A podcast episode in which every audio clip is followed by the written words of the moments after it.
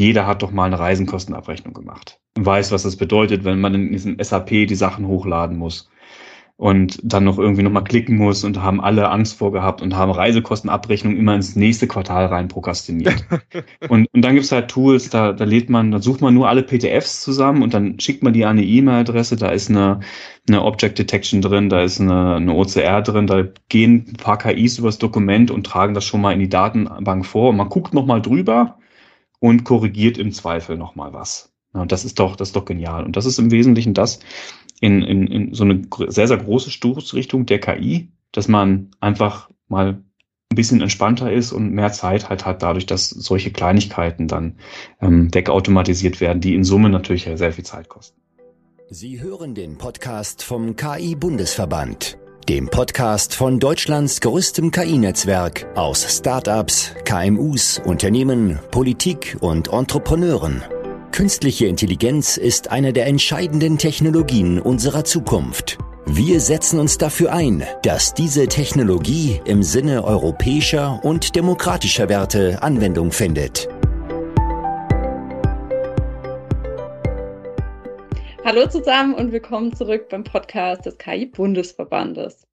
Heute zur Folge Nummer 14 mit den Moderatoren Lukas Spreiter und Stefanie Bade. In der Folge 13 haben wir euch bereits angekündigt, dass Tobias Oberauch die Podcast-Moderation abgibt. Heute dürfen wir Dr. Tristan Behrens in unserer Folge und beziehungsweise unserem virtuellen Studio begrüßen. Tristan ist Experte für künstliche Intelligenz, vor allem für Machine Learning und Deep Learning und setzt sich mit dem Thema künstliche Intelligenz und Musikgenerierung auseinander. Lieber Tristan, erzähl uns doch mal ein bisschen was zu dir. Hallo in die Runde, ja. Danke für die Einladung. Ähm, freue mich sehr, hier zu sein. Ja, wo, wo soll ich denn am besten anfangen? Ähm, ich habe eine Grundschule hinter mich gebracht und war auch am Gymnasium und ähm, ich war so, so ein Kiddie, ich habe immer gerne programmiert. In den 90ern, da habe ich sehr viel Freude draus gezogen, so kreativ zu sein. Aber auch damals schon ein bisschen Musik gemacht mit dem Computer. Und ähm, dann über Umwege bin ich dann in der KI gelandet. Das war eigentlich gar nicht beabsichtigt. Das war über mein Studium, da wurde ich dann so motiviert, mich dann noch ein bisschen tiefer reinzuknien, habe dann da drin promoviert. Und dann war ich ein paar Jahre in der Industrie, habe da als Berater gearbeitet in verschiedensten Themen der Digitalisierung und zuletzt dann habe ich dann auch das Thema künstliche Intelligenz bei der Porsche AG so ein bisschen höher hängen dürfen. Ja, und danach, ähm, das war dann auch so im Jahre 2018, bin ich dann in die Selbstständigkeit gegangen, bin nach wie vor als nur nicht mehr ganz als Berater tätig, das ist eher so Advisor, das ist ein bisschen, ein bisschen leicht anders und helfe da den Kunden KIs umzusetzen. Und ein Teil meiner Tätigkeiten, auch ohne Kunden, ist dann das, was, was ihr gerade gesagt habt, die KI Kunst und Kultur und Musik, weil diese künstlichen Intelligenzen einfach wunderbare Werkzeuge sind, um die menschliche Produktivität und Kreativität zu steigern. Jetzt hast du erwähnt, dass, dass du dich schon von Kindesbein an sozusagen mit, mit, Kunst, mit Programmieren zumindest auch schon in den 90ern auseinandergesetzt hast. Aber dann würde mich interessieren, wo, wo kommt der Musik, der Kulturteil rein? Woher kommt dein Interesse für, für diese Themen? Das ist eine Was sehr, sehr gute Band? Frage. uh, ich, ich, bin da eher, ich bin eher so ein Komponist. Ne? Ich performe relativ okay. selten. Ist so, für mich ist der größte Reiz, die, die Noten vernünftig aneinander zu reihen. Wenn ich so ein bisschen drüber nachdenke, die Sache mit der Musik kommt auf jeden Fall aus der Familie. Also ich hatte einen Großvater, der hat auch damals Klarinette gespielt und Saxophon und dann auf dem Keyboard dann noch ähm, tolle, tolle, tolle Sachen gemacht. Ich habe auch noch einen Onkel, den hat es dann in die Gitarrenecke, also in Rock'n'Roll verschlagen. Von dem habe ich dann sehr, sehr viel gelernt. Ähm, ich habe zwei Cousins, die spielen auch ähm, viel, viel besser als ist ich in Gitarre. Da komme ich wahrscheinlich nie hin. So viel Zeit, wie die da ins Üben, ähm, ins, ins Üben versenkt haben, komme ich nicht hinterher.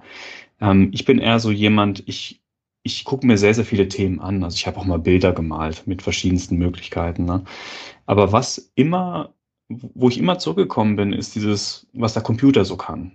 Ich habe erst Bilder auf der Leinwand, Leinwand gemalt und dann bin ich zurückgegangen zum Computer und habe es da gemacht, was da irgendwie ein bisschen schöner ging. Ist auch platzsparender. Da ist der Keller nicht voll mit Leinwänden, sondern die Festplatte und die hat ja sehr, sehr viel Speicher. Ne? und das Wunderbarste war für mich in den letzten Jahren, als ich dann, als ich dann die Möglichkeit gesehen habe und ich habe sie dann auch beim Schopfe gepackt, dieses ganze Kreative einfach mal ein bisschen zu steigern, dadurch, dass ich die KI mit integriere. Und das ist bei mir, wie soll man sagen, auch sehr holistisch. Das ist ja, ich habe nicht nur eine KI, die zusammen mit mir komponiert, beziehungsweise sind ja mehrere KIs, mit denen ich dann komponiere. Ich benutze KIs auch zum Schreiben. Ich meine, das mit den großen Sprachmodellen, das ist ja in aller Munde. Und ähm, ich, ich programmiere auch täglich zusammen mit der künstlichen Intelligenz. Und das ist halt genau der Punkt, diese Steigerung der Produktivität und der Kreativität durch neue Methoden der künstlichen Intelligenz ist halt bahnbrechend. Das sind unglaubliche Durchbrüche gewesen in den letzten Jahren. Jetzt hast du, wenn du, du programmierst auch mit der künstlichen Intelligenz, also ja. benutzt du GitHub Copilot? genau, was hast du genau, genau. Okay, ich, muss, wie, ich, ich, muss gestehen, ich bin da in eine gewisse Abhängigkeit geraten. ja, das sagen alle meine Kollegen auch. Ich programmiere ja. selber nicht mehr so viel, aber ja. bei uns im Team hat es jeder und alle ja. lieben es. Ein tolles Tool. Aber wie könnt, kann ich mir das dann vorstellen im, bei, beim Komponieren von Musik oder beim Erstellen von Musik? Ist es so ähnlich, dass man irgendwie was eingibt und, und der Computer schlägt dann was vor? Oder wie, genau. wie generiert künstliche Intelligenz Musik? Wie, wie geschieht das? Vielleicht kannst du es uns den Hörern auch mal kurz erklären, äh, wie das funktioniert und am besten das, einfach so, als würdest du es einem, einem Fünfjährigen erklären vielleicht. Ja, es ist doch ganz, ganz einfach. Dann denkt man dann direkt an das ähm, Telefon. Wenn man da jemand eine Kurznachricht schreibt, da gibt es ja die Möglichkeit, da unten wird ja immer vorgeschlagen, was das nächste Wort sein kann. Na, da gibt es auch dieses Spiel, dass man immer das Wort in der Mitte anklickt und dann irgendwann auf Senden klickt und gucken, was dabei rauskommt. Da gibt es ganz, ganz tolle Konstellationen. Und das ist es eigentlich. Das ist dieses Prinzip, ähm, was ist das nächste Wort. Mein Lieblingsbeispiel ist immer, Harry Potter ist ein dann sagen viele Zauberer, Held, ähm, Schüler, Junge und so weiter. Und das ist halt genau der Punkt, dass es ähm, verschiedenste Möglichkeiten gibt, wie man so einen Satz vervollständigen kann. Ne? Was ist das nächste Wort? Und das machen ja die großen Sprachmodelle wie GPT-3. Wenn man das jetzt überträgt und sagt, ja, okay, Programmieren ist ja auch eine Sprache, es gibt da so eine Idee, was in der Programmierung das nächste Wort ist, ist ein Variablenname oder irgendwie eine Vorschleife, dann sagt die KI das nächste Wort vorher, basierend auf dem, was vorher gewesen ist. Und wenn man dann noch in der Lage ist, so ein Stück Musik in eine Textform zu überführen, dann macht die KI genau dasselbe. Sagt den nächsten Textbaustein vorher, das kann manchmal eine Note sein oder eine Notenlänge oder irgendwie ein, ein Bezeichner für ein Instrument, und dann macht die das.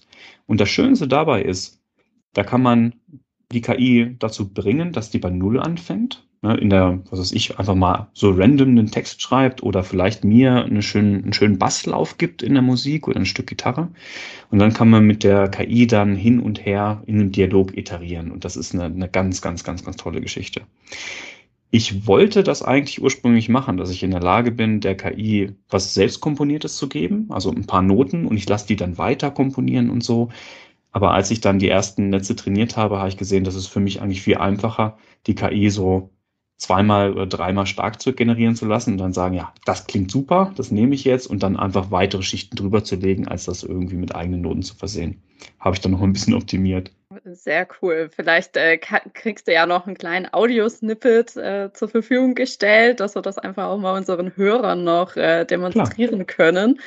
Ähm, was ich nochmal spannend finde, du hast jetzt gerade gesagt, ähm, du hast einen Bass ähm, oder auch eine Gitarre mal oder ein Klavier, ähm, glaube ich, experimentierst du ja auch gerne mal mit rum. Wie viele Instrumente kann man denn überhaupt gleichzeitig dann auch von der KI generieren lassen? Kriege ich da auch ein gesamtes Orchester dann auch zusammen? Hm, das ist eine sehr, sehr, sehr gute Frage. Ähm, das, das Modell, was ich trainiert habe, ist trainiert auf nicht gleichzeitig, aber es kennt 128 verschiedene Instrumente. Da gibt es so einen Standard, der heißt irgendwie General MIDI aus den 80ern. Da hat jedes Instrument, was man damals irgendwie kannte, eine, eine gewisse Zahl. Irgendwie in den 20ern äh, Zahlen, da sind die Bässe drin, wenn ich mich nicht irre, und dann irgendwie 30er, das ist die Gitarre und dann gibt es noch einen Dudelsack irgendwo und noch äh, irgendwie die Violinen und die Streicher. Das sind die, also die 128 Instrumente, die die KI kennt. Gleichzeitig ähm, zwischen sechs und zwölf Instrumenten. Und da kommt man beim Orchester schon relativ weit. Ne? Also bei der, beim, bei Rock'n'Roll, Heavy Metal ist es ja noch relativ überschaubar. Da hast du vier, fünf Instrumente. Das geht dann noch. Bei einem Symphonieorchester hast du noch ein paar mehr. Jetzt bin ich auch inspiriert. Das wollte ich eigentlich mal ausprobieren. Bei dem Dataset war Symphonie drin bin ich mal gespannt, was dabei rauskommt. Habe ich aber noch nicht gar nicht gemacht. Ich bin immer irgendwie am Metal oder an der elektronischen Musik hängen geblieben. Ist denn die KI auf einen Musikstil irgendwie trainiert oder eigentlich mehr auf, auf, ich sage mal, Noten und Notenlängen und sowas generieren und dann ist eigentlich egal, welcher Musikstil es ist? Oder wie funktioniert das dort? Ähm, Ja und nein. Ich, ich habe mehrere KIs. Also das sind Mhm. mehrere Sprachmodelle, die ich auf verschiedensten Datasets trainiert habe. Da gibt es ein Modell, okay, ist eine kleine Familie an Modellen, ich habe da mehrere von. Das ist das reine Heavy Metal Modell und da war ich gesegnet mit, das Dataset ist angenehm groß gewesen und ich wusste bei jedem Lied, welches Genre das ist. Das habe ich aus einer Datenbank rauslesen können, dass ähm, Metallica halt Fresh Metal ist. Und das konnte ich dann der, der KI beim Training mitgeben, sodass ich der KI jetzt jederzeit fragen kann, hey, hast du mal Lust, mir ein bisschen Black Metal zu machen oder Power Metal oder, oder irgendwie True Metal oder Progressive Metal und so weiter. Und dann generiert die die Noten halt in dem Stil, also den Bass, das Schlagzeug und die Gitarre. Und das ist so ein neuronales Netz. Und dann habe ich noch ein anderes neuronales Netz, da habe ich dieses Wissen leider nicht. Also da weiß ich bei den Liedern nicht, welches Genre das ist, weil es waren irgendwie 400.000 Lieder im Dataset. Ähm, leider nicht im Großteil annotiert, deshalb habe ich einfach alles reingegeben, guck, was passiert. Und da kann man tricksen, indem man der KI von diesen 128 Instrumenten da so eine Handvoll vorgibt und dann geht die meistens in Genre rein. Also mit einer Steel Drum und einer Gitarre und einem Schlagzeug kommt dann Reggae bei raus. Und ähm, das, das ist eine, eine schöne Art und Weise, die KI dann doch zu was zu tricksen, worauf die eigentlich nicht ähm, trainiert gewesen ist. Indem man dann praktisch so die typischen Instrumente von, ähm, von dem jeweiligen Musikstil benutzt. Aber es ist ja Genau. dann auch ganz spannend eigentlich, dass Genau. sozusagen die KI dieses, dieses Wissen gelernt hat, welcher Musikstil praktisch mit welchem Instrument dann auch zusammenhängt. Oh ja. Das, das lernt er einfach durch, hat er genügend von diesen Liedern dann gehört, also sich angesehen, hat darauf den stochastischen Gradientenabstieg gemacht, hat Mhm. dieses Muster einfach gelernt. Ja. Und viele, so, so ein Genre scheint wohl ein Muster zu haben. Das fängt bei teilweise bei der Kombination der Instrumente an und dann auch, wie gespielt wird. Ich gebe noch mal ein Beispiel. Ich habe sehr viel ähm, komponiert mit dem Power Metal. Und Power Metal zeichnet sich dadurch aus, dass man halt eine schöne Gitarre hat und es gibt noch Harmonien drumherum, teilweise auch orchestral. Und das sind dann Akkordfolgen, das sind Harmonien, die kennt man aus der klassischen Musik. Ne, das ist schön, schön harmonisch. Und wenn man dann ähm, sich andere Sachen anhört, wie zum Beispiel Metallica oder, oder Slayer oder, oder Megadeth aus dem ähm, Fresh Metal, da ist es eher chromatisch. Da gibt es ganz viele Halbtöne, damit es halt schön böse klingt. Da ist es dann eine andere Art der Harmonie. Ist auf jeden Fall nicht unbedingt die klassische Harmonie, die man aus, den, aus der Klassik halt kennt. Jetzt stelle ich mal die, die philosophisch-ketzerische Frage, ist denn dann überhaupt noch KI-generierte Musik kreativ? Klar, natürlich. ja, für mich auf jeden Fall, weil ich habe ja das Ganze gebaut. Ne? Mein, das war ja mein großer produktiver und kreativer Akt, weil ich die ganze Datenvorverarbeitung gemacht, ich habe die neuronalen Netze gestaltet, habe die dann trainiert, habe irgendwie so kleine Werkzeuge drumherum gebaut, wo ich dann klicken kann und dann kommt was bei raus. Und jetzt ist ja die Frage, wenn ich jetzt jedem, irgendwem anderes diese Tools zur Verfügung stellen würde, ist diese andere Person dann äh, auch kreativ? Natürlich. Weil das ist nicht so, dass es ohne Menschen funktioniert. Wobei mit Einschränkungen. Es kann ohne Menschen funktionieren, ist dann aber nicht so schön. Weil diese KI ist durchaus in der Lage, einfach immer vor sich hin zu komponieren, ne, macht dann immer schön weiter, hier noch ein Takt, hier noch ein Takt, hier noch ein Takt. Aber ich sag's gerne, die KI erzählt dann keine Geschichte. Die macht das harmonisch korrekt, wunderbare Übergänge, macht richtig tolle Phrasen rein, tolle Motive, aber erzählt nie eine Geschichte. Hat keinen Anfang, hat kein Ende, hat keine Strophe, hat ähm, keine, keine Übergänge, hat keinen Refrain. Das, das will die da noch nicht. Wenn man dann als Mensch mit drin ist, dann kann man natürlich bestimmen, das, was du da gerade gesagt hast, KI, das ist richtig toll, das wird jetzt mein Refrain, macht da nochmal irgendwie einen Takt dran. Und das, was du da gesagt hast, das nehme ich jetzt für meine Strophe, da lege ich dann später noch irgendeinen Gesang drüber, dann ist das richtig, richtig toll. Also man ist als Mensch immer noch mit, mit drin, man ist noch involviert. Ist ja eigentlich so ein bisschen das gleiche wie bei den Sprachmodellen, die plappern auch so vor sich hin, Genau. schreiben dann irgendeinen Text, aber Genau. irgendwann hat der macht dann auch einfach nicht so viel Sinn an irgendeinem Punkt. Oh, das ist ein, äh, wie mit dem, mit dem Papagei. Ja, genau. Der Papagei sitzt den ganzen Tag leider Gottes im Käfig und, und plappelt vor sich hin. Und sobald man dazukommt, dann brabbelt man mit ihm und dann antwortet er dann auch. Oder wenn Ja. der Fernseher läuft, dann wird er immer lauter und dann steigert man sich so ein bisschen. Und dann muss man halt nur das Richtige raus, rauskürzen oder rausnehmen, was dann der Papagei dann gesprochen hat. Genau so ist das bei den großen Sprachmodellen. Die sind ja wunderbar in der Lage, wie du es gesagt hast, von null einen tollen Text zu schreiben und dann irgendwie mal da irgendwie was zu erzählen, aber ist halt relativ beliebig. Wenn man aber ein bisschen Text vorgibt in dem Prompt und dann während der Generierung zwischendurch noch mal ein bisschen was korrigiert und dann vielleicht noch mal die Richtung ändert, dann hat man da gewonnen. Weil dadurch wird das ganze, das ganze Schreiben hier wird halt schneller. Bei der, bei der Programmierung ist es natürlich genauso. Ich muss ja der KI auch irgendwie auf irgendeine Art und Weise beibringen, dass sie jetzt da einen Webserver schreiben soll und nicht irgendwie irgendein anderes Tool, was ähm, Zufallsbilder irgendwie so generiert. Ne? Da steuere ich ja auch rein. Das ist ja immer vor und zurück. Ja. Manchmal überlässt man der KI gerne mal den Anfang, den ersten Zug. Aber meistens ist es dann so, dass man schnell in den Dialog übergeht und sagt, na okay, das, was du da gerade, liebe KI, komponiert hast, das, was du gerade geschrieben hast, das, was du programmiert hast, entweder korrigiere ich dir das oder bitte mach's nochmal. Also es ist mehr so ein kooperatives Schaffen genau. zwischen, ich sage mal, dem Mensch und der KI. Aber denkst du, das wird so bleiben? Also denkst du, die KI entwickelt sich weiter und wird dann selber kreativ werden und irgendwann den Mensch da auch rausnehmen aus der Gleichung oder denkst du, es wird einfach nur immer ein noch besseres Werkzeug für den Mensch? Beides. Beides. Also ich gehe davon aus, dass die KI-Musik, und zwar die vollautomatisierte, ne, dass man wahrscheinlich nicht mal mehr ein Knöpfchen drücken muss, sondern man kommt, kommt Content generiert, das wird natürlich nochmal viele, viele Strecken zurücklegen und da wird es noch Meilensteine geben. Und das ist auch wunderbar. Da kann ich auch nichts gegen sagen. Was mich aber reizt, ist, was passiert denn jetzt, wenn die Leute interaktiv die KI nutzen können? Und da gibt es ein Spektrum. Da gibt es die Leute, die gerade eigentlich Lust haben zu komponieren, wissen aber überhaupt nicht, wo sie anfangen sollen und können da schon mal ein bisschen klicken und sind vielleicht in der Lage, innerhalb von einer halben Stunde mit der KI im Dialog mal so einen ersten Song zu machen und lernen vielleicht auf dem Weg noch ein bisschen was über Harmonielehre, weil man sieht ja alles. Und auf der anderen Seite, was passiert denn mit Leuten, die sowas schon können? Also die die ganze Harmonielehre verinnerlicht haben, wenn man denen so ein Tool in die Hand gibt. Und da denke ich gerne an den Gary Kasparov, einen Schachgroßmeister, der damals gegen die KI Ende der 90er dann verloren hat, nach vielen, vielen Jahrzehnten, dass die Leute da geforscht haben. Und der hat da ja auch nach seiner Niederlage andere Dinge gemacht. Und eine andere Sache war, der hat in der Zentaurenliga gespielt. Das ist, da spielt man als Mensch mit einem Computer gegen den Menschen mit einem Computer Schach. Und das ist ja nochmal eine schöne Steigerung gewesen, weil dann gab es dann plötzlich Schachmatches, die gab es in der Form noch nicht, weil auf der einen Seite ähm, die menschliche Intuition und Kreativität und auch das menschliche Verständnis vom Schachspiel und dann das rein mathematische durch den Computer daneben. Das ist unglaublich charmant. Also zusammengefasst, ich bin sehr, sehr neugierig auf diese neuen Formen der KI-Musik, die dann entstehen, wenn halt Leute, die sich damit auskennen, diese Tools dann benutzen. Cool. Also es macht jetzt schon Lust auf mehr. Gibt es da heute schon Komponisten, die du da besonders empfehlen kannst, wo du sagst, äh, das ist eine ganz neue Art der Musik, äh, da lohnt es sich auf jeden Fall mal reinzuhören? Uh, das ist eine spannende Frage. Also da weiche ich aus und verweise auf ähm, solche Events wie zum Beispiel den AI Song Contest, wo man dann in jedem Jahr sieht, was da für, für tolle Sachen bei rumkommen. Ich ich, mir fallen leider die Namen nicht ein. Es gibt in der Popmusik ein paar, die haben sich damit schon angefreundet.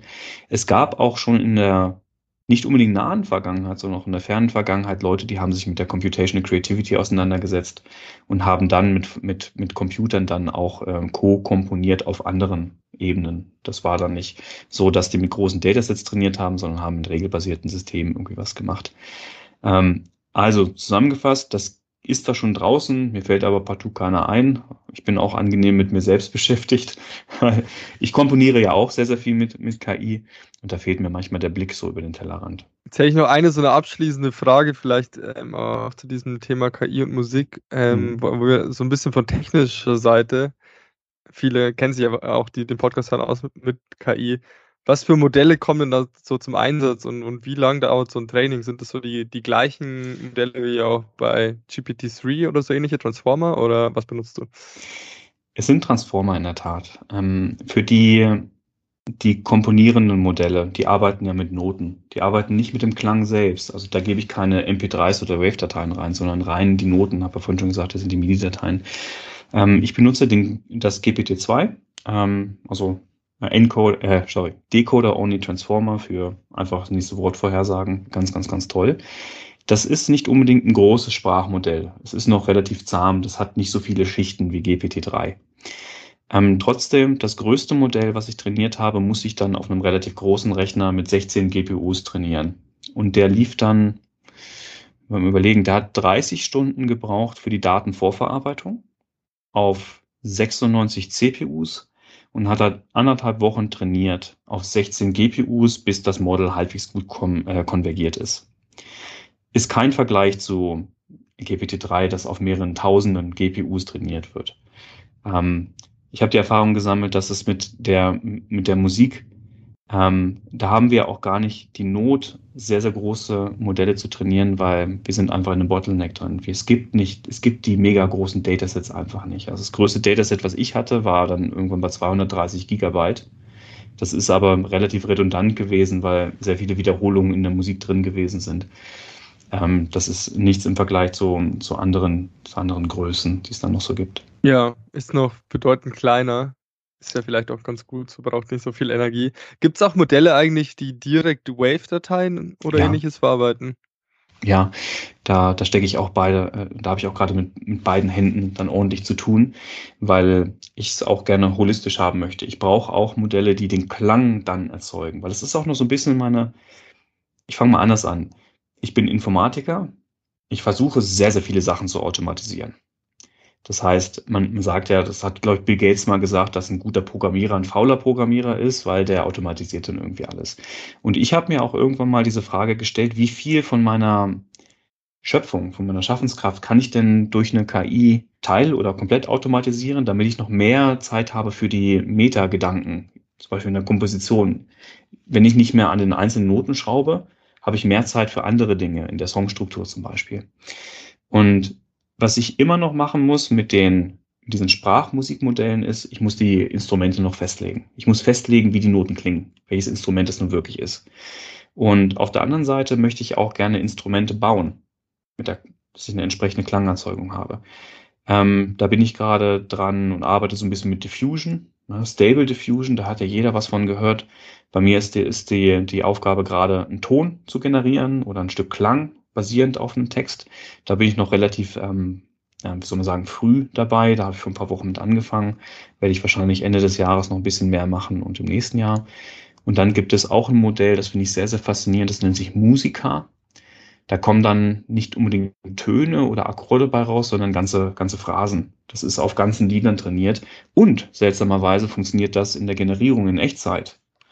Das haben wir, kennen wir ja eigentlich gar nicht. Ne? Stable Diffusion braucht ja für ein Bild drei Sekunden. Und wenn wir dran denken, Jukebox, OpenAI, das ist ja nun auch ein Modell, was Musik generiert, also als Ton, als Klang, als Wave-Datei. Das rendert ja auch ein paar Stunden an einem Stück Lied. Und jetzt gibt es da was in Echtzeit. Das, ähm, da bereite ich gerade so ein kleines Training drauf vor von, von einem geschätzten ähm, Freund und Kollegen, der auch in der, im KI-Bundesverband ist, das ist der Bruno Kramm.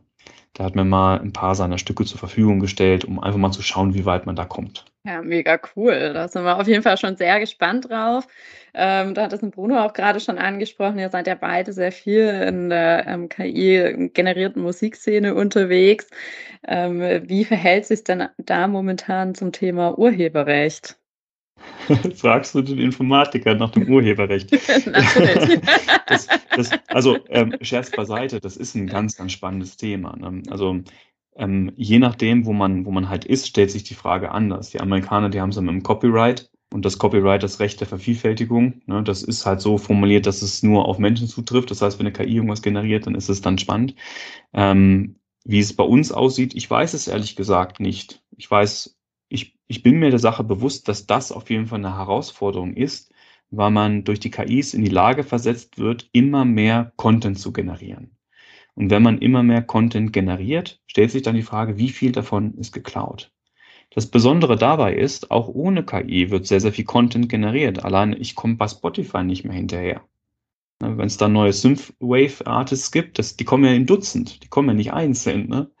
Und dann, wie, wie weit wiederholt sich da was? Weil auch rein kombinatorisch, irgendwann ist ja alle Musik mal gespielt. Und besonders in der Popmusik, da sind da gewisse Muster drin, die wiederholen sich dann einfach. Ne? Ich kann prognostizieren, dass sich das wahrscheinlich in Deutschland ein bisschen entspannen wird und ähm, dass es mit dem Urheberrecht dann irgendwie anders formuliert wird, dass trotzdem die Leute noch ähm, ihr Einkommen generieren können über ihre Kunst.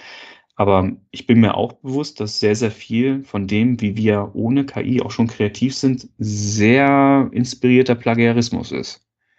Dass man halt was toll findet und man ändert das dann so weit, dass es dann neu klingt, aber eigentlich ist es das gleiche Muster. Ne?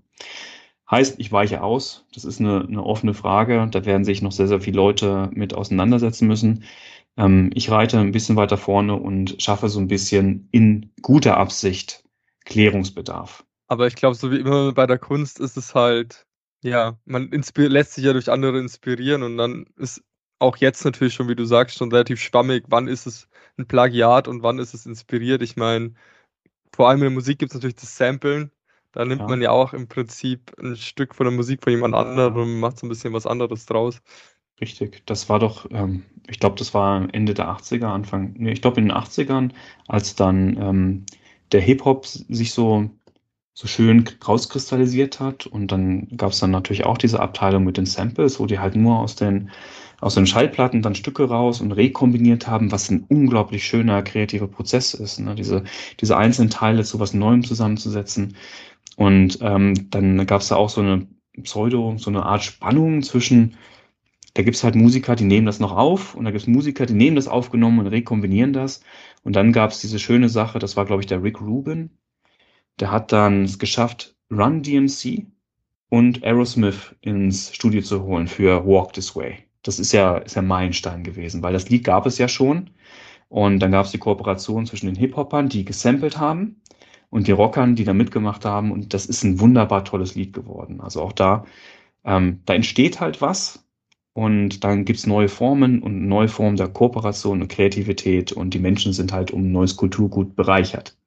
Und da gehe ich halt auch davon aus, dass die KI halt diese, diese KI ist ja auch eine, eine gewisse Form des Samplings, wobei ich nicht mehr das Originalmaterial dann reproduziere, sondern das Muster der Originalmaterialien benutze, um neue Sachen zu synthetisieren, was das unglaublich spannend gestaltet. Was ähm, uns auch noch interessiert, da hattest du es ja auch eingangs schon mal so ein bisschen ähm, angeschnitten, Tristan, ähm, dass du ja auch Vorlesungen zu KI gibst. Ähm, was ist dir denn schon aufgefallen? Wo gibt es da in Deutschland einen besonderen Bedarf? Ähm, und welche Ideen kannst du uns vielleicht auch mitgeben, wie wir noch mehr Geschwindigkeit erlangen in Deutschland, um einfach bei dem Thema KI noch weiter vorne mithalten zu können?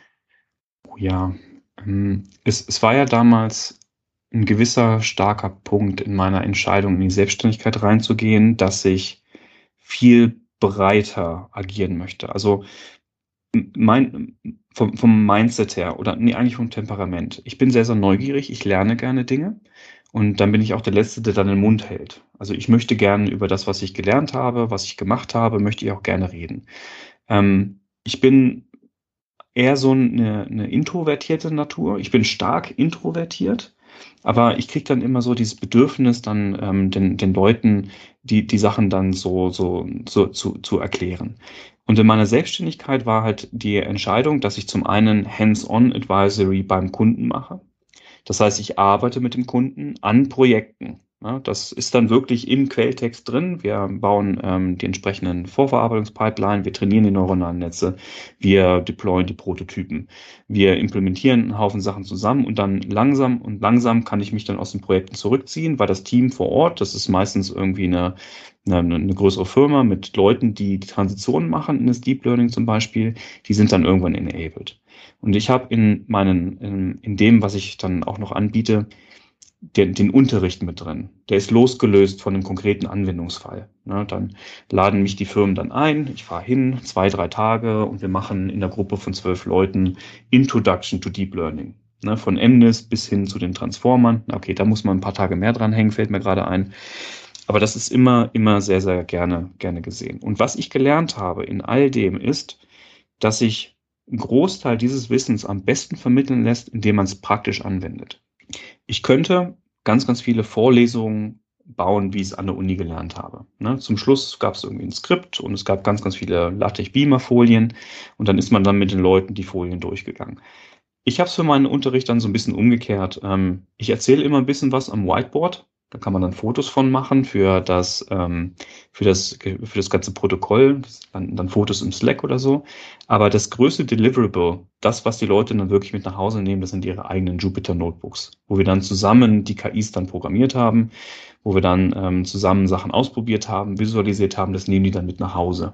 Und es läuft halt. Das ist ja das Schöne. Das ist nicht so, dass ich erklärt habe, groß und breit, ähm, acht Stunden lang, warum der stochastische Gradientenabstieg genauso gut ist und warum er so funktioniert, sondern wir haben den zusammen gemacht. Ne? Wir haben zusammen KIs programmiert, wir haben neuronale gestaltet und haben die trainiert und da lernen die Leute halt am meisten von. Ja, ich glaube, da kann ich aus meiner eigenen Erfahrung berichten, das ist Hands-on-Experience immer das Beste. Ich habe damals auch ich habe mal angefangen, Maschinenbau zu studieren. Es gab nur einen einzigen Kurs äh, im ersten Semester, eigentlich so Hands-on-Experience hatte. Und das war halt der IT-Kurs, ja. wo man dann halt selber kleine C-Programme schreibt. Und ja. ja. bin ich auch voll einfach darauf hängen geblieben, weil ich das dann so spannend fand, dass man, man arbeitet an was ähm, und hat halt auch direkt ein Outcome. Und ich finde, es gibt dann, gibt dann schon so eine, auch eine kleine Befriedigung dann, weil man dann, ja, hat man halt dieses Programm und es macht das und das ist cool. So, ich glaube, genau. ja, es macht einerseits mehr Spaß, den Leuten das dann zu lernen.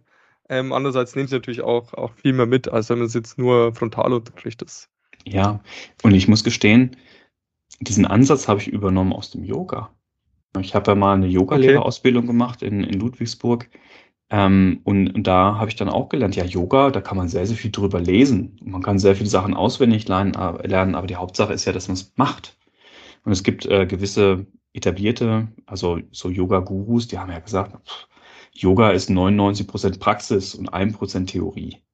Und da habe ich gedacht, ja, okay, bei vielen Sachen, die uns so interessieren, Deep Learning, Data Science, Machine Learning, die ganzen anderen Sachen, da kommt es auf Theorie an. Also ist schon cool, wenn man weiß, was ein stochastischer Gradientenabstieg ist und wie das funktioniert mit den partiellen Ableitungen. Aber das ist nicht das Wissen, was man täglich benutzt sondern was man täglich benutzt, ist, wie man die neuronalen Netze übereinander stapelt, wie man die Hyperparameter einstellt, ähm, was dann am Ende passiert, dass man dann rechtzeitig Checkpoints speichert, dass man im Tensorboard reinguckt und so. Das, das ist dann viel effektiver, weil Leute gehen dann nach Hause und haben eine KI trainiert. Und die denken ziemlich schnell, das dauert beim Kunden so ein, anderthalb Tage. Dann denken die auch schon an ihre eigenen Anwendungsfälle. Dann packen sie mal so ein paar Daten aus und sagen, ist das was? Meine ich, ja da kann man das und das machen, dann driftet man so ein bisschen ab und das ist ganz, ganz schön. Also dadurch, dass man was hat, was läuft, kommt man dann auch weiter in die Inspiration rein und dann überlegt, ja, kann man da vielleicht ein Projekt draus machen? Und dann ähm, ziehen die Leute weiter und machen das dann teilweise zu Hause oder machen Leuchtturmprojekte in der eigenen Firma. Das ist unglaublich genial. Und das kriege ich wahrscheinlich, das kriege ich wahrscheinlich mit so PowerPoint-Folien über einen stochastischen Gradientenabstieg nicht ganz so gut hin. Wird schwierig. Ähm, mir ist jetzt auf jeden Fall mal das Licht aufgegangen, warum du dich auch AI-Guru nennst.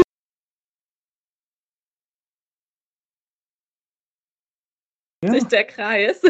Ja, das ist, ähm, das war eine, eine geschätzte Kollegin, hat mich damals Deep Learning Yogi genannt. Deep Learning Yogi. Ja, das war, mir aber als, das war mir aber als URL zu lang. Ja, AI-Guru ist da besser, stimmt. Ja, das, war in der Tat. Ich habe dann darüber nachgedacht, ich habe mit den Wörtern so ein bisschen gespielt und habe dann ähm, den AI-Guru draus gemacht. Und so ein Guru, ja. ne, da drüben ist ja auch jemand, der so ein bisschen Licht ins Dunkle bringt. Das ist ja keiner, der das Feld komplett ausleuchtet, sondern in, in dem Moment sagt ihr, so, hier ein bisschen Licht und dann ist es schön. Dann freue ich mich schon auf die neue Bezeichnung, wenn du dann auch anfängst, deine, deine nächsten AI-Gurus auszubilden. Ich frage mich gerade, ob eine KI auch neue Yoga-Posen generieren könnte. Sie kann Yoga-Posen kontrollieren. Habe ich, hab ich schon gesehen. Ich, ähm, ich, ja. ähm, ich arbeite ähm, mehrfach im Jahr ähm, auch mit, mit Leuten und betreue da so Portfolioprojekte. Und da gibt es auch gerne mal KIs, die gucken dann mal zu, wenn Flamenco getanzt wird oder KIs, die Ach, gucken ja. zu, wenn irgendwie ähm, Yoga gemacht wird und geben dann Hinweise. Das ist gar nicht so abwegig. Es gibt, gibt doch auch hier äh, aus dem, also in Baden-Württemberg gibt es die ein oder andere App, die auch schon von der Krankenkasse von der einen oder anderen zugelassen ist, ähm, die dann Krankengymnastik kontrollieren, ja. ob du die Übungen richtig ausführst ja. und äh, damit deine Schmerzen tatsächlich auch behebst. Das ist wichtig, weil also was, was da mitschwingt, ist, dass es auch relativ also es ist einfacher geworden, solche Anwendungsfälle einfach mal zu verproben, einfach mal umzusetzen und dann vielleicht noch ein Produkt draus zu machen.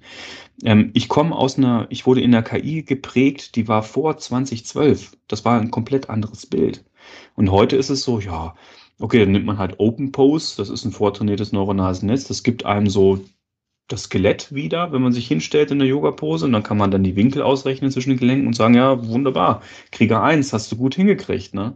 Das, das, das gab es vor Jahren in der Form einfach nicht, dass man einfach, dass die größte Herausforderung ist, das, das beste vortrainierte neuronale Netz zu finden im Internet, das auf den eigenen Anwendungsfall passt. Das ist die größte Herausforderung, die man gerade hat. Ja, ist ja super schön, dass sich da die Technologie so schnell vor allem auch so weiterentwickelt, ja. dass es jetzt, ja, dass man, dass es für jeden Einzelnen auch einfacher wird, es dann selber anzuwenden. Ich glaube, ja. heutzutage musst du kein Deep Learning Experte mehr sein, um halt so ein neuronales Netz zu benutzen, sei es jetzt um Musik zu komponieren ja. oder oder Yoga-Posen zu analysieren. Mittlerweile ja. wird es, glaube ich, einfach für jeden, ja, immer einfacher und das ist das Schöne daran. Ja, ja, das sehe ich genauso. Also ähm, ich, ich bin ja gesegnet. Ich mache ja manchmal diese Retrospektive, überlege, ja, wie haben die letzten Jahre so ausgesehen. Wenn ich, ich habe vor kurzem darüber nachgedacht, wie ich oder was ich unterrichtet habe 2018 und was ich heute unterrichte, wie viel ich auf dem Weg schon habe gehen lassen müssen und dass ich auch sehe, dass viel von dem, was ich gerade noch unterrichte, ziemlich schnell ausgefasst werden muss, was einfach nicht mehr aktuell ist. Also ich, ich kann zum Beispiel den, was weiß ich, Support-Vektormaschinen und sowas, das kann ich gerade nicht mehr unterrichten bei den Anwendungsfällen. Und auch wenn ich NLP unterrichte, schwierig lange beim LSTM zu bleiben, da muss ein Transformer her. Ne? Ähm, habe jetzt auch in der letzten Woche wieder NLP unterrichtet und habe dann ganz einfach gesagt, okay, den letzten Tag, den werde ich nochmal komplett anders gestalten. Ich habe vorher was rausgeworfen und wir machen jetzt zusammen GPT-2.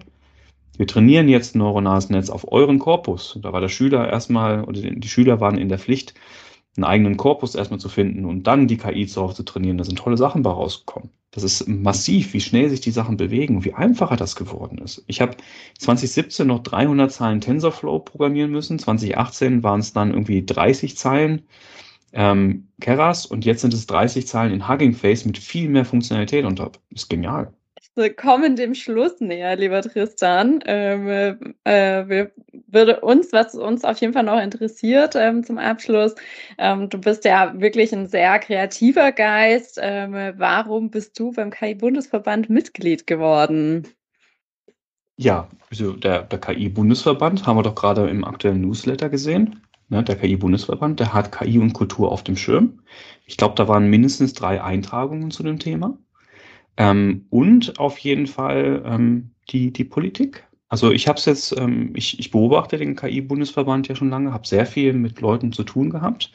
Und ähm, für mich war das, ne, also die Tendenz war schon dahin, dass ich dann mal auf Mitglied werden klicke.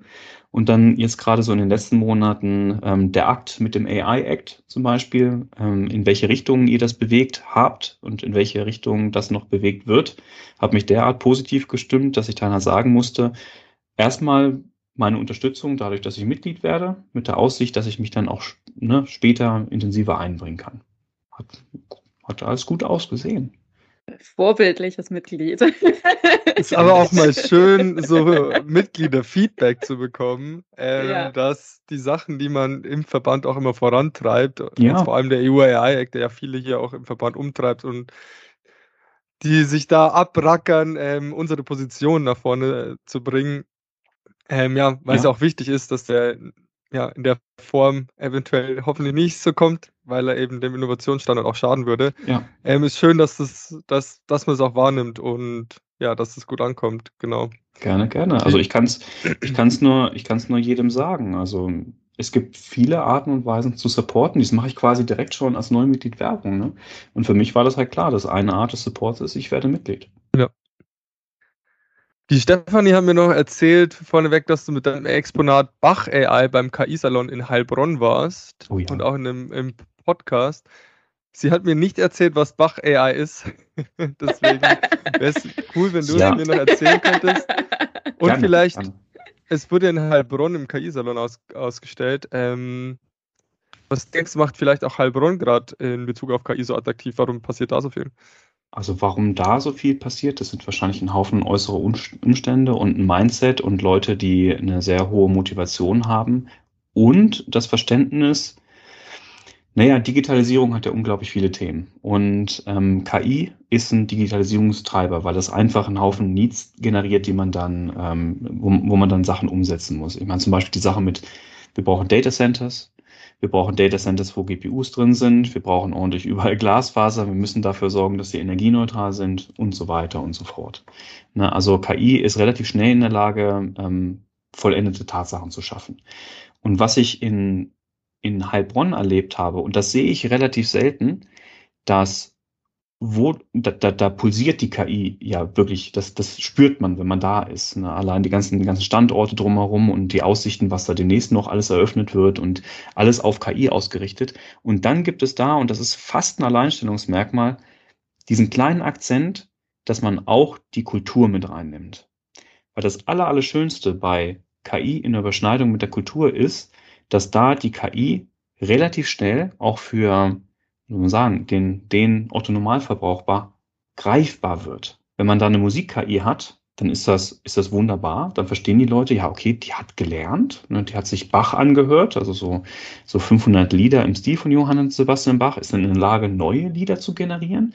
Da kann man als Mensch mitmachen, was ein sehr, sehr wichtiger Aspekt von vielen ähm, Sachen der KI ist. Und am Ende des Tages kann man sagen, ja, okay, so ein großes Sprachmodell ist das Gleiche nur halt noch viel größer, mit noch größeren Daten und da wird halt Sprache reingepackt. Keine Musiksprache, sondern natürliche Sprache. Und das, das, das finde ich unglaublich genial, weil das so auch die, das setzt die, die Schwelle einfach so, so niedrig, dass auch noch mehr Leute verstehen können, was eine KI nun wirklich ist, dass KI streckenweise auch entmystifiziert wird, dass auch die Angst davor genommen wird, weil mein Exponat war ja bis auf vielleicht so Urheberrechtsgeschichten, die bei Bach ausnahmsweise nicht mehr gelten, weil er schon ein paar Jahre tot ist, die war ja harmlos. Na, das war ja, das war ja, ich habe es ja ganz anders wahrgenommen. Da sind viele Leute dann rausgegangen, haben gesagt, ach, das ist KI und haben dann auch äh, die entsprechenden Fragen dann gestellt und haben sich dann noch ein bisschen dann von mir beraten lassen, was dann so ist. Und dann gab es Kinder, Kinder, die quasi in der Umlaufbahn um das ähm, Exponat rum waren und abends mal gelandet sind und dann komponiert haben. Es war eine unglaublich bereichernde Veranstaltung in Heilbronn. Aber das ist ein sehr guter Punkt und das finde ich gerade so cool aus deiner Erzählung. Ich auch noch nie so wirklich darüber nachgedacht, dass das einer der besten Wege ist, um KI zu erklären und auch einer breiteren Gesellschaft einfach ja. ja zur Verfügung oder, oder erklärbar zu machen, um ja. damit sie auch verstehen, was ist KI, wie funktioniert das, weil irgendwie benutzt es jeder, aber man weiß auch gar nicht, dass KI dahinter steckt. So, wenn ich jetzt am Handy ja. reintippe, schlägt mir das nächste ja. Wort vor, sagt mir jetzt auch niemand, dass es KI ist. Aber du, vor allem durch Kunst, durch Kultur wenn man selber, dann sind wir beim Punkt, man muss es auch selber ausprobieren, wenn man selber ja. damit rumspielt, dann klickt's und dann versteht man es wahrscheinlich. Ja. Und das, genau, genau. Und das, das Allerwichtigste ist, man, man kann ja auch vermuten, dass wenn man da KI-Malerei macht, das ist ja, ja, Malerei, das ist ja nur so, ne? Sondern wenn man aus so einer Industrienation wie Deutschland kommt, denkt man, ja, okay, hm, Malerei und so weiter. Aber das ist hochgradig relevant, weil die ganzen Modelle in der Industrie eingesetzt werden können. Und die Frage ist halt nur, wie man das Dataset dann gegen ein anderes austauscht. Wir haben ja die, bei mir die heilige Dreifaltigkeit. Das ist das gleiche Modell und es macht Musik, weil es auf Musik trainiert wurde. Es schreibt mir Texte, weil es auf Text trainiert wurde. Ähm, es äh, schreibt mir Quelltexte, weil es auf Quelltexten trainiert wurde. Ja, vielen Dank, dass du da warst, Tristan. Ja, danke euch. Ähm, danke ich hoffe, wir hören dann jetzt gleich noch hier ein äh, von dir komponiertes, mit AI komponiertes Musikstück. Vielen Dank für deine Teilnahme, lieber Tristan. Das war die erste Podcast-Folge in der neuen Besetzung mit Lukas und Stefanie. Wir hören jetzt hier im Anschluss noch ein paar Outtakes von Tristans AI-komponierter Musik. Also einmal zurücklehnen und entspannt zuhören, was die KI für Musik generiert. Wir freuen uns auf die nächsten Folgen mit euch. Bleibt gespannt. Es werden viele neue tolle Speakerinnen folgen. Bis dahin. Tschüss.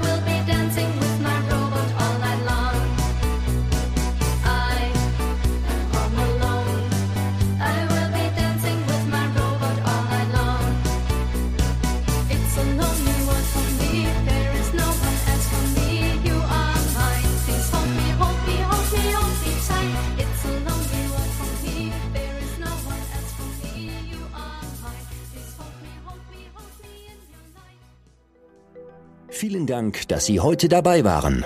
Wenn Sie mehr wissen möchten, besuchen Sie www.ki-verband.de.